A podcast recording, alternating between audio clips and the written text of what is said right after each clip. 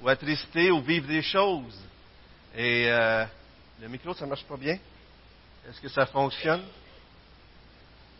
Oui, un, deux, un, deux. Ça fonctionne? Oui, c'est bon. Tranquillement, on travaille là-dessus. Vous m'entendez pas bien? Pas, avec le haut-parleur. Vous m'entendez, mais sans le haut-parleur? C'est bon. Alors, euh, je vais parler fort. Et puis, euh, ce matin, j'aimerais vous poser la question, est-ce que ça vous arrive de vous sentir seul? Oui, hein? Quand est-ce qu'on se sent seul? Dites-moi ça. Quand est-ce qu'on se sent seul? Qu'est-ce qui nous décourage, qui nous fait nous sentir seuls? Dites-moi ça ce matin. Hein? Après l'Église. C'est bon ça, hein? Hey! Qu'est-ce, qui. Soyons honnêtes, là. Dites-nous pas toutes vos choses secrètes à vous, mais quand, est-ce que vous vous sentez seul? Sylvain. Répète ça, Sylvain, plus fort. On est à l'extérieur d'un groupe, on est éloigné de ceux qu'on aime. Lorsqu'on est étranger à quelque part, il y a beaucoup de personnes qui sont ici, qui arrivent d'ailleurs. Et vous savez, lorsqu'on arrive en terre étrangère, on se sent seul parfois, pas vrai? Des fois, même si notre lieu de naissance n'était pas trop euh, facile, mais on était chez nous. Et là, on arrive ailleurs et on se sent seul, pas vrai? D'autres choses, quand est-ce qu'on se sent seul? Il y en a plein de choses. Quand on passe par une épreuve. Quelqu'un d'autre a dit ça un peu en même temps, je pense. Hein? Madame, euh, oui, exactement. Madame Rendina? Oh, quand on est quelques-uns à la réunion de prière le mercredi, on ne prendra pas ça pour un petit message, là, mais euh, c'en est un pareil, OK. Mais la souffrance a cette capacité de nous faire sentir seuls. Avez-vous remarqué? Sûrement plusieurs d'entre nous ici avons vécu une maladie ou quelque chose comme ça, et puis à un moment donné, on se retrouve seul. Mais dans ces temps-là de souffrance, comment la main de quelqu'un quelqu'un qui nous tient la main fait toute une différence, pas vrai? Je l'ai déjà raconté, mais je me suis fait opérer dans le dos, et puis euh, j'étais pour me faire opérer, et il y avait une garde. Et lorsque j'étais dans l'attente, il donne la piqûre du sang dessin, qu'on dit, ou quelque chose comme ça. Et puis, j'étais couché là, puis j'avais juste le goût de me lever puis m'enfuir. Vous avez déjà vécu ça? Tu veux juste t'enfuir parce que moi j'avais. Il y a une expression québécoise, je ne la dirai pas, mais j'avais peur. tu sais. Puis, euh, et puis là, il y a une garde qui est arrivée. Je ne la connais pas du tout. Elle m'a tenu la main. Elle m'a dit, ça va bien aller. Encore aujourd'hui, je suis reconnaissant pour cette femme-là que j'ai passé une minute ou deux avec, mais qui a été un encouragement. C'était un ange de Dieu pour moi. C'est un ange de Dieu pour moi. Aujourd'hui, on va voir un texte qui nous, rappelle comment, des fois, au service de Dieu, dans notre marche chrétienne, on peut se sentir vraiment seul. Et peut-être c'est votre cas ce matin. Et ma prière, c'est à travers le message et le repas du Seigneur, on va pouvoir ensemble se rappeler, comme dans les chants, qu'on n'est pas seul.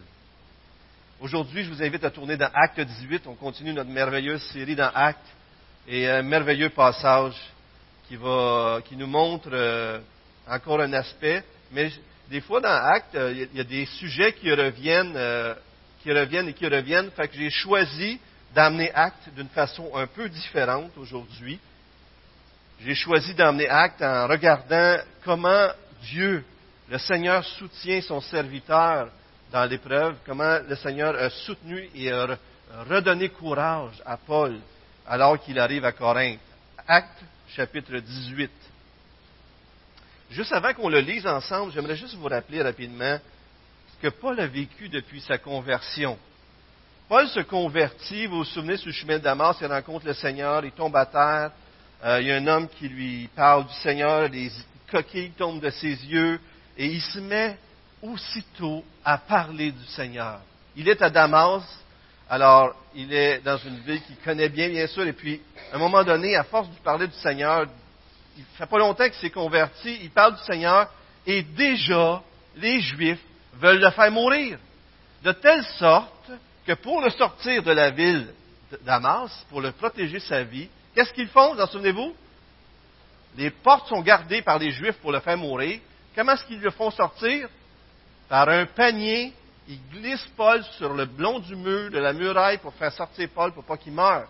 Ça nous rappelle un peu un passage dans l'Ancien Testament, hein? Lorsque euh, euh, les espions ont été pour la terre promise. Ils, sont été, ils ont passé par le côté et avec Rahab la prostituée. Mais c'est pas fini. Il continue de servir le Seigneur. Barnabas devient son ami. Il l'introduit auprès des apôtres qui avaient peur de lui. Et les gens avaient peur de lui, en tout puis il l'introduit. Premier voyage missionnaire, il fait face à un magicien. Après ça, il est abandonné par un de ses, ses compagnons d'œuvre, Jean-Marc. Et après ça, les Juifs le, rejettent constamment. Il est expulsé d'Antioche, de Pisidie, et ensuite, il doit fuir d'Iconium, une autre ville. Et après ça, les gens d'Antioche de, Pisidie, excusez, et d'Iconium vont dans la ville de Lystre et poussent les gens de Lystre à lapider Paul, à le traîner en dehors de la ville et à le laisser pour mort. Est-ce que ça vous tente d'être missionnaire? C'est quelque chose, hein? Paul continue, c'est son premier voyage missionnaire. Il revient à Antioche, l'autre Antioche, il y a deux Antioches. Et là, il doit se battre parce qu'il y a des gens qui veulent dire que la circoncision est nécessaire. S'il veut prêcher là-dessus. Et là, il revient, il sera à Jérusalem pour se battre pour la liberté de ceux qui croient en Jésus-Christ. C'est par la grâce qu'on est sauvé, c'est pas par les œuvres. On n'a pas besoin de, demander aux, non-juifs de se faire circonsuivre et de suivre la loi. Après ça, il part pour le deuxième voyage missionnaire. Il décide de, partir pour le deuxième voyage missionnaire. Il y a une querelle avec son plus grand ami, son plus grand compagnon d'œuvre, celui qui l'a introduit auprès des apôtres, celui qui a fait son premier voyage missionnaire avec, Barnabas, parce que Barnabas veut amener jeune surnommé Marc, et Paul ne veut pas, il y a une chicane, et là ils sont séparés. Heureusement, Silas accompagne Paul, Timothée et Luc se joignent à lui au chapitre 16, et il continue. Paul arrive à Philippe, et là il y a une jeune fille démoniaque, il y a un démon en elle, un mauvais esprit qui poursuit, qui dit c'est des serviteurs du Dieu vivant, puis à un moment donné, il est désespéré, découragé. Il chasse le démon dans la jeune fille, il la libère, mais ça crée une persécution, vous vous en souvenez? Et là, ils se font battre, Silas et lui, de bâton, se font jeter en prison et passent, ils passent là la nuit en prison, et c'est là qu'il conduit euh, Corneille au Seigneur, euh, le geôlier au Seigneur, excusez. Et Paul continue, il, est maltraité, il, s'en va à mais il est au-delà qu'il est toujours en, fuite. Les gens le poursuivent, il arrive à Athènes, juste avant Corinthiens d'aujourd'hui. Il voit une ville pleine d'idoles. Ces gens-là le traitent de pie bavarde, ils se moquent de lui. Et là, il arrive à Athènes, à Corinthe. Donc, en quelque sorte, Paul, si on fait un résumé, il continuellement, il fuit d'une ville à l'autre pour ne pas se faire tuer. Il y a des gens qui l'ont euh, lapidé, il y en a qui l'ont battu, il y a des gens qui l'ont abandonné, il a été chassé, poursuivi par son peuple juif. Imaginez-vous les, Québécois qui vous poursuivent pour vous faire mourir. C'est les nôtres, c'est les nôtres, c'est mon peuple qui nous poursuivrait pour me faire mourir. Je veux juste vous rappeler ça avant de lire le texte d'aujourd'hui, qui nous rappelle que des fois, ce n'est pas toujours facile, la vie chrétienne, pas vrai? Même certains diraient, la vie chrétienne, des fois, est plus difficile que pour les non-croyants. Est-ce que tu ça des fois? Mais aujourd'hui, on va voir comment le Seigneur encourage son serviteur, qui est fatigué, il se sent seul à Corinthe, il est, terrifié, il se sent faible. Et aujourd'hui, on va vous le mettre à l'écran. On va voir trois choses. On va voir comment le Seigneur nous soutient par des amis chrétiens. On va voir en commençant. Il nous soutient par des compagnons d'œuvre. Mais plus que toute autre chose, le Seigneur nous soutient par sa présence et par ses promesses. Lisons Acte 18, si vous voulez bien, les versets 1 à 18. Acte 18, versets 1 à 18. Après cela, Paul partit d'Athènes et se rendit à Corinthe. Il y trouva un juif du nom d'Aquilas, originaire du pont, qui venait d'arriver d'Italie avec sa femme Priscille, parce que Claude avait ordonné à tous les Juifs de quitter Rome. Il se liait avec eux, comme ils avaient le même métier, il restait chez eux et ils travaillèrent ensemble. Ils étaient fabricants de tentes. Chaque sabbat, Paul discourait dans la synagogue et persuadait des Juifs et des Grecs. Quand Silas et Timothée arrivèrent de la Macédoine, pressés par l'Esprit, ils attestaient aux Juifs que Jésus était le Messie. Mais comme ils s'opposaient à lui euh, et l'insultaient, Paul secoua ses vêtements et leur dit Que votre sang retombe sur votre tête. J'en suis pur. Dès maintenant, j'irai vers les non-juifs. Sorti de là, il se rendit chez un dénommé Justus, un homme qui craignait Dieu et dont la maison était contiguë à la synagogue. Cependant, Crispus, le chef de la synagogue, crut au Seigneur, ainsi que toute sa famille. Beaucoup de Corinthiens écoutèrent Paul. Ils crurent aussi et furent baptisés. Le Seigneur dit à Paul dans une vision pendant la nuit, N'aie pas peur, mais parle et ne te tais pas, car je suis avec toi. Et personne ne s'attaquera à toi pour te faire du mal. En effet, j'ai un peuple nombreux dans cette ville. Il s'établit là un an et six mois, enseignant la parole de Dieu parmi les Corinthiens. Pendant que Galion était gouverneur de l'Achaïe, les Juifs se soulevèrent d'un commun accord contre, Paul et le conduisirent devant le tribunal, en disant Cet homme incite les gens à servir Dieu d'une manière contraire à la loi. Paul allait ouvrir la bouche lorsque Galion dit aux Juifs S'il s'agissait d'une injustice ou d'une mauvaise action, je vous écouterai comme il convient, Juifs. Mais il s'agit de discussions sur une parole, sur des noms et sur votre loi. Cela vous regarde. Je ne veux pas être juge de ces affaires. Et il les envoyait, renvoyait du tribunal. Alors, tous, et ici on pourrait sous-entendre les Grecs, s'emparèrent de Sosthène, le chef de la synagogue, et le frappèrent devant le tribunal, sans que Galion ne s'en soucie. Paul resta encore assez longtemps en Corinthe. Ensuite, il prit congé des frères et sœurs et embarqua pour la Syrie avec Priscille et Aquila. Prions, si vous voulez bien. C'est la parole de Dieu. Seigneur, on veut te remercier ce matin encore une fois de ce privilège et de cette liberté que tu nous donnes encore ici au Québec de pouvoir te célébrer en paix, de pouvoir ouvrir ta parole et de l'enseigner sans subir les persécutions, Seigneur, comme dans d'autres pays, nos frères et sœurs le subissent. Seigneur, on te prie d'être avec eux en ce moment même, de les fortifier, de leur donner de regarder à toi, et Seigneur, qu'ils puissent entendre ta parole, être réconfortés par ta présence, être soutenus par tes promesses, et dans ta grâce, envoie-leur des gens qui vont les aider aussi et les bénir. Bénis-nous ce matin dans ta, présence, Seigneur. Parle à nos cœurs.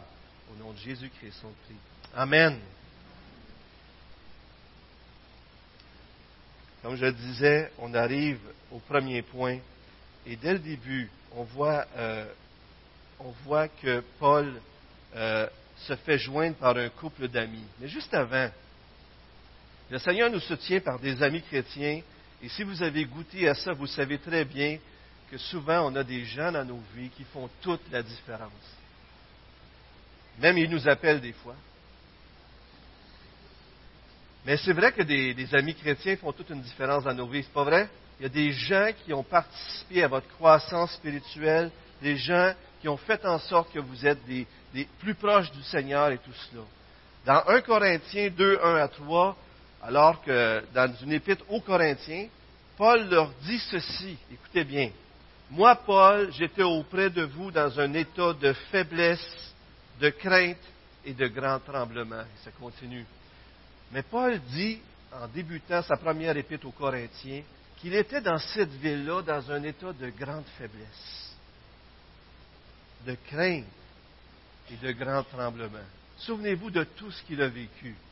Il vient d'Athènes, il s'est fait ridiculiser, il y a eu un choc culturel en Athènes, et là il arrive à Corinthe. Et le mot Corinthe, le verbe Corinthe, euh, était utilisé euh, selon un commentateur, depuis 500 ans, pendant 500 ans, le, mot corinthien, mis en forme de verbe, voulait dire se vautrer dans l'immoralité. Alors, si je dirais cette personne-là corinthianise, ça veut dire qu'il pêche dans l'immoralité. Vous imaginez-vous quand une ville est tellement reconnue pour son immoralité que son nom signifie immoralité. En d'autres mots, Paul pouvait se sentir comme à Sodome et Gomorre. Il y a un choc culturel à Athènes, rempli d'idoles. Il arrive à Corinthe, et là, il fait face à une ville pleine de pécheurs. Mais Paul, il les aime, il veut leur prêcher l'Évangile. Mais comprenez qu'il pouvait faire face à toutes sortes d'émotions avec lui. Et à ce moment-là, alors qu'il laisse ses coéquipiers dans une église, il les laisse à quelque part, puis lui, il s'en vient à Corinthe tout seul. On le voit dès le début, il est obligé de travailler pour soutenir à sa propre, pour manger, puis tout ça. Dieu lui envoie un couple d'amis. C'est qui? Aquilas et Priscille. Priscille et Aquilas. Dans la Bible, sont nommés parfois un, l'homme en premier, puis des fois c'est la femme en premier. On, va, on va revenir là-dessus. Mais quand même, Dieu leur envoie des gens qui viennent d'où? Regardez le verset, le verset 2 et 3, nous en apprenons plus sur eux. Alors c'est un juif, c'est toujours des juifs qui arrivent, qui étaient du pont, donc sur la rive euh, sud de la mer Noire, qui ont été à Rome et qui ont été chassés de Rome par l'empereur Claude, et puis qui là, ils sont arrivés à Corinthe. En d'autres mots, ils viennent d'Italie. Pas vrai, M. Rendina? Moi, quand, je préparais le message, je dis Aquila et Priscille, c'est M. et Mme Rendina. Ils arrivent d'Italie. Dans le sud, ah. Et vous savez, vous allez comprendre aussi pourquoi je ne fais pas juste référence à l'Italie pour eux, parce que tout le monde connaît ici, la plupart des gens connaissent M. et Mme c'est des gens qui accueillent les autres, qui les prennent chez eux, qui les soutiennent. Et là, Aquila et Priscille accueillent Paul. Eux autres même ont dû fuir de Rome et ils accueillent Paul et travaillent ensemble parce qu'ils ont le même métier, le texte nous dit. C'est des faiseurs de tentes. Certains pensent que ça pourrait être aussi, ils fabriquent des vêtements, mais ça parle du tissu. Partons comme acquis que c'est des faiseurs de tentes. Ils ont le même métier. On arrive dans une ville, on est des étrangers, il y a d'autres étrangers qui arrivent. C'est pas vrai que des fois, entre étrangers, on se lie les uns aux autres parce qu'on est tous les deux, on vient tous les deux d'être expulsés des fois ou quelque chose comme ça. Et ils se lient ensemble, ils ont la même foi. Voyez-vous, ce qui est intéressant, c'est que Suétone, un homme de ce temps-là, a écrit sur l'empereur Claude, et il a écrit que comme les Juifs faisaient des perturbations constantes à l'instigation de Christus. Alors, Christus, c'est Christ, mais ici dans le texte, ils ont écrit, mais ça ressemble beaucoup à Christ il les bannit de Rome. En d'autres mots, il est possible que l'Évangile créait tellement de problèmes dans le milieu des Juifs que là, ça faisait de la chicane qu'un bon coup, Claude a chassé les Juifs. D'une façon ou d'une autre, Claude a chassé les Juifs de Rome. Et Aquila et Priscille ont dû se rendre à Corinthe et ont commencé à fabriquer. Ils sont établis là. Et Paul arrive, il l'accueille et ils en prennent soin. Et le texte nous dit qu'il se lia à eux il se lie à eux. Et si vous avez des amis, si vous avez des gens qui vous accueillent, vous savez comment ce lien est fort. Mon, petit bonhomme, euh, on l'a amené à la garderie, puis à un moment donné, la personne habituelle qui était là pour le garder n'était pas là. Fait que là, ça a été difficile que je le laisse à la garderie. Ça n'a pas été facile pour lui. Mais il y a une dame qui s'en est occupée, qui l'a pris dans ses bras, puis qui l'a serré, puis qui s'en est occupée. Mais par la suite, il est resté attaché à cette femme-là, de ce que je comprenne. Là, euh, juste parce que la personne a été là dans un moment où il se sentait insécure, un moment où il se sentait seul, il l'a pris et ça l'a créé un lien spécial. Avez-vous déjà vécu ça, des choses comme ça? Des gens que vous ne connaissez pas, puis là, à un moment donné, vous viviez quelque chose d'extraordinaire, intense ensemble, puis là, vous êtes attachés pour la vie ensemble. À cause de l'épreuve, à cause qu'ils ont été là au bon moment. Et c'est ce que précède Aquila. Ils sont tellement proches qu'au verset 18, ils repartent avec Paul pour Éphèse. Il était à Corinthe, et au verset 18, Paul prend avec eux Aquilas et Priscille et partent en mission. C'est spécial. Ils sont vraiment attachés. Et ce n'était pas n'importe qui, Aquilas et Priscille, parce que au 18, 24, 28, on voit qu'ils ont formé Apollos. Ils ont fini, ils l'ont accueilli chez lui, Apollos, qui était un prédicateur instruit et fervent, et ils l'ont formé. Et, vraiment, c'est des gens solides. euh, euh, dans la connaissance du Seigneur, qui pouvaient former d'autres. Ces gens-là, on le voit dans des textes des Écritures, comme 1 Corinthiens 16, 19, Romains 16, 3, 5, 3, 5, qu'ils accueillaient l'Église dans leur maison. Ils accueillaient l'Église ou une partie de l'Église dans leur maison. C'était des gens consacrés à Dieu, des gens qui aimaient le Seigneur. Et vous savez, c'est très inhabituel que des fois le nom de la femme soit nommé avant le nom de l'homme. Mais ça, ça signifiait probablement que la femme était aussi douée et aussi impliquée que son mari. C'est intéressant de voir ça. Alors, c'est un beau texte qui me fait vraiment penser aux Rendina qui sont engagés, qui aiment le Seigneur et qui accueillent et qui font tellement un grand ministère à travers leur hospitalité. Dans Romains 16, 3 5, Paul les, les appelle ses collaborateurs et dit même qu'ils ont risqué leur vie, leur tête pour lui. Est-ce que c'est des amis, ça? Ça, c'est des gens consacrés. Avez-vous des gens comme ça dans votre entourage? Le standard est haut ici. Hein? Mais vous savez, on a des amis à, toutes sortes de niveaux, puis de toutes sortes de façons, des fois, puis c'est pas toujours pareil. Mais souvent, il y a quelque chose qui nous lie ensemble.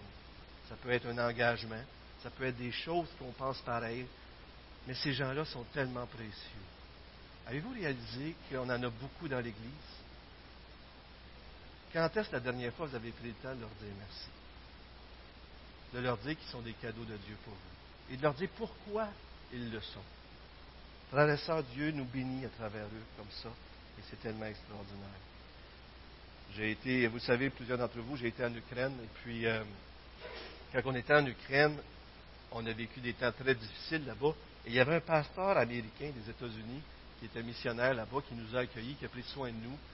Et en quelque temps, il a pris soin de nous, il nous a emmenés, il nous a sortis, il, nous a trouvé une place pour habiter. Et tu sais, quand tu te sens que tu n'as personne à qui aller, vers toi avec qui aller, mais c'est une personne qui t'accueille comme ça, tu crées un lien avec ces gens-là d'une façon extraordinaire. Et c'est des anges de Dieu pour toi. Deuxièmement, le Seigneur nous soutient par des compagnons d'œuvre. Regardez au verset 5. Euh, euh, Timothée et Silas arrivent. Et on voit ailleurs, dans 1 Thessaloniciens 3, par exemple, et dans Philippiens 4, que non seulement ils sont revenus vers Paul, mais qu'ils ont amené des bonnes nouvelles de Thessalonique. 1 Thessaloniciens 3, 6 à 10, de l'amour et la foi des Thessaloniciens. Une ville qui avait été dure envers Paul, mais des chrétiens entendent des bonnes nouvelles. Est-ce que ça a déjà arrivé que vous avez reçu des bonnes nouvelles des gens? Ça vous a tellement encouragé. Pas vrai? Des fois, on entend des bonnes nouvelles. Et puis là, non seulement ça, mais dans Philippiens 4, on voit aussi que, euh, on voit aussi dans Philippiens 4 que les Philippiens avaient envoyé un don. À cause de ce don-là, Paul a pu se mettre à servir à temps plein le Seigneur où ce qu'ils étaient. Une petite parenthèse. Euh, aujourd'hui, c'est rendu très populaire de dire l'expression des, euh, des, fabricants de tentes. Et ça parle souvent des ouvriers chrétiens qui servent en travaillant. Ils travaillent, ils s'autofinancent pour pouvoir être dans la mission. Ça se fait même au Québec des fois, mais ça se fait beaucoup en terre de mission. Mais aujourd'hui, un motif supplémentaire, c'est que quand tu t'en vas dans certains lieux où tu n'as pas le droit d'avoir de visa comme missionnaire, tu peux aller travailler dans d'autres pays et tu travailles, mais en même temps, tu deviens un missionnaire en prêchant l'Évangile. Cette expression-là a été reprise. Et aujourd'hui, quand on parle de faiseurs de tentes, on parle de gens qui sont au service du Seigneur, et qui évangélise, mais qui s'autofinance. Alors ici, il y a soit un don financier, et imaginez l'encouragement de Paul, il y a des amis, et maintenant Timothée, qui est souvent, souvent appelé son enfant dans la foi, revient. La bénédiction d'entendre que les églises vont bien, qui sont généreuses, qui sont fidèles. On voit vraiment que Paul aime être entouré. Et si vous en doutez, lisez Romains 16, vous avez une liste là, et même Acte 24, hein, juste un peu plus loin, vous voyez qu'il aime s'entourer, c'est un homme d'équipe. Vous savez, frères et sœurs, l'église de Saint-Hyacinthe est une grande, grande bénédiction. Et moi, j'ai un privilège de servir ici. Et, un de mes plus grands privilèges, c'est de ne pas servir seul. Vous savez qu'il y a des pasteurs qui sont tout seuls dans des églises. Et ce n'est pas toujours facile. Mais on est, on est sept du conseil d'anciens. Et je pourrais les nommer et comment ils sont une bénédiction. C'est tellement extraordinaire. Et je ne parle pas des diacres et diaconesses comment est-ce qu'ils viennent nous libérer des fois, c'est tellement extraordinaire. Et vous tous qui servez dans l'Église, on est tous des compagnons ensemble. Et chaque fois que quelqu'un ici relève le défi de prendre, de servir dans l'Église, de servir à l'école du dimanche, de servir comme placeur, d'aider à, la banque alimentaire, d'aider partout ici à la jeunesse ou quoi que ce soit d'autre, vous allégez le poids des autres qui sont là. Frères et sœurs, je vous invite, si vous ne servez pas encore, servez dans l'Église. Venez, devenez des compagnons d'œuvre avec nous pour que le fardeau soit moins lourd sur les autres. J'ai besoin de vous. Si vous saviez, des fois, là, il arrive des situations qui ne sont pas faciles, puis il y a souvent des situations pas faciles, tu ne peux pas en parler. Parce qu'on veut respecter, c'est correct, c'est correct que ça soit comme ça. Mais si vous saviez comment je suis content de ne pas être seul. Je suis tellement content de ne pas être seul. Je suis tellement que vous soyez là avec moi. Je suis tellement content que vous soyez là avec moi. Savez-vous ça? On est bien ensemble, vous ne trouvez pas? C'est ça l'Église. L'Église, c'est que Dieu a fait une famille recomposée de toutes des gens brisés qui arrivent, puis il en fait une famille sous le sceau du Saint-Esprit. Troisièmement, et peut-être le plus important de tous, avant d'aller vers le repas du Seigneur, c'est que le Seigneur nous soutient non seulement par des amis, le Seigneur nous soutient non seulement par des gens extraordinaires qui sont des compagnons d'œuvre, mais le Seigneur nous, soutient lui-même par sa présence et sa promesse. Regardez ce qui se passe. Souvenez-vous, Paul arrive là, le texte que je vous ai lu dans Corinthiens, il a peur, il ne se sent pas bien. Et regardez la promesse, les versets 9, 10. Lisons ça ensemble. Le Seigneur dit à Paul dans une vision pendant la nuit, N'aie pas peur, mais parle et ne te tais pas, car je suis avec toi, moi-même avec toi. Et personne ne s'attaquera à toi pour te faire du mal. Pensez-y, là. Paul, lapidé, battu, prison, poursuivi par les Juifs, se fait dire Je suis avec toi. Personne ne va s'attaquer à toi. Veux-tu que je te dise autre chose, Paul? En effet, j'ai un peuple nombreux dans ces Avez-vous déjà vécu ça euh, Ça m'est arrivé. Tu vis un moment où tu te sens vraiment down. Tu es écrasé, tu as entendu une nouvelle, tu es dépassé. Et là, tu rouvres les Écritures. Tu lis où ce que tu es rendu là, dans ton temps avec Dieu. Tu ne changes rien. Et puis là, Dieu te parle. Bang! Là, il dit, je m'occupe de ça, Je suis avec toi. Vous avez vécu ça? Dites-moi oui, quelqu'un. Hey, c'est tellement important. Parce que vous savez, les amis sont là. Les compagnons d'œuvre sont là. Mais des fois, on se retrouve seul, on se sent seul pareil. Pas vrai? Mais savez-vous qu'est-ce qui est plus précieux que tout le reste? C'est de savoir que Dieu est avec nous. Pas vrai? On se le rappelle ce matin, le repas du Seigneur, c'est pour se rappeler trois promesses. Je suis avec toi. Personne ne va te faire de mal. Tu ne travailleras pas en vain. Je vais être avec toi. Et ce qui est très intéressant, quelle belle promesse pour euh, avoir le goût d'évangéliser. Hein? Il dit, ça ne sera pas en vain, j'ai un peuple nombreux. Tu as le goût d'évangéliser, tu as le goût de prêcher l'Évangile, tu sais qu'il va y avoir des conversions. Mais regardez ce qui se passe dans les versets suivants. Le passage sur euh, Gallio, là. Ils prennent Paul, les Juifs. Fait que là, tu dis, wow, qu'est-ce qui se passe? Jésus vient d'y promettre qu'il n'y arrivera rien. Puis là, les Juifs prennent Paul, ils l'amènent devant le tribunal. Mais là, Gallio, c'est un, c'est un tribunal, le chef, euh, non, ça, c'est pas le, tribunal, Galion, le proconsul, excusez, merci. Fait qu'il l'amène devant Galion pour le faire juger. Là, il a, Paul arrive pour parler, puis Galion, il dit, écoutez, là, ça, c'est des affaires qui vous regardent les Juifs. Moi, je ne jugerai pas de ça. Mais Galion, en faisant ça, pensez-y, là. C'est comme s'il dit, les chrétiens qui parlent de l'Évangile, vous voulez, ça, c'est vos affaires à vous autres, les Juifs. Parce que les Juifs étaient reconnus comme une loi légale. il y avait une religion légale. Il y avait des religions illégales à ce moment-là. Et puis les Juifs, probablement, qui voulaient que le christianisme soit reconnu comme illégal. Mais Galion, en disant Je rejette votre demande, est en train de dire aux Juifs que les, chrétiens peuvent parler entre eux. Et puis là, regardez qui, qui se fait battre en dernier? Sostène, celui